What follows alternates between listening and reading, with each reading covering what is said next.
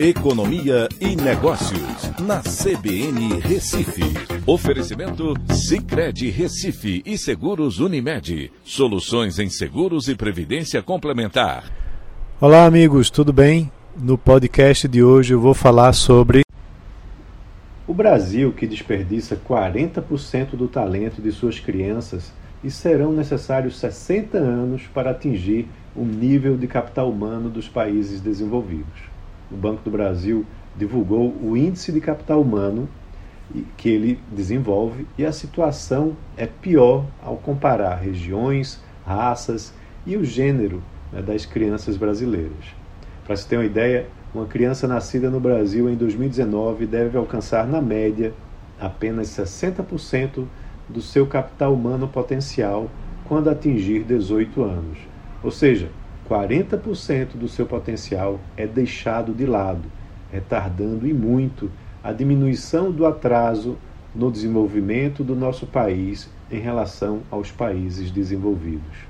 O, o PIB brasileiro poderia ser 2,5 vezes maior se as crianças brasileiras desenvolvessem suas habilidades ao máximo.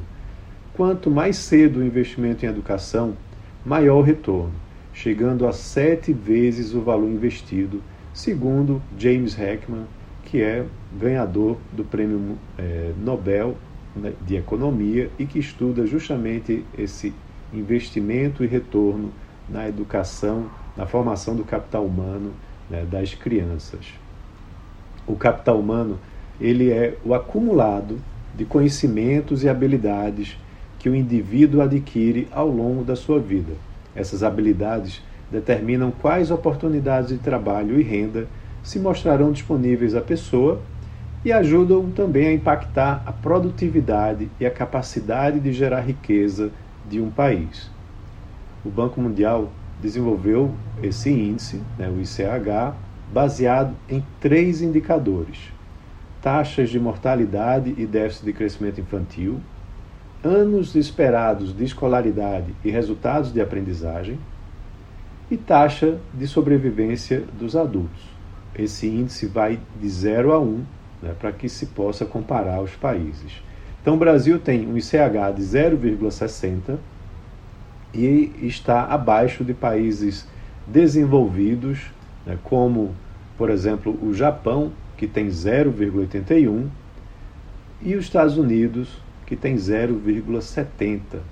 E está também abaixo de pares aqui na América do Sul, como o Chile, que tem 0,65, na América Latina, com o México com 0,61, e é acima de outros países em desenvolvimento mais pobres, como Índia, que tem 0,49, África do Sul com 0,43 e Angola com 0,36. Mas a disparidade dentro do nosso país é ainda pior. Ao se comparar por regiões, o ICH do Norte e do Nordeste é de 56,2 e 57,3, enquanto que para Sul, Centro-Oeste e Sudeste varia de 61,6% a 62,6%.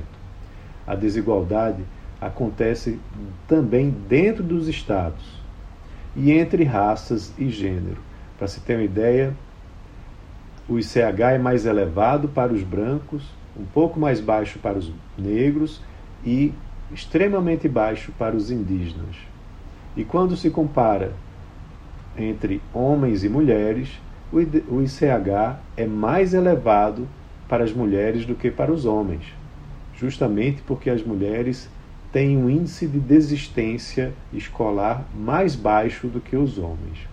Porém, todos esses índices melhoraram ao longo do tempo, mas ainda há um longo caminho para se percorrer. Então é isso. Um abraço a todos e até a próxima.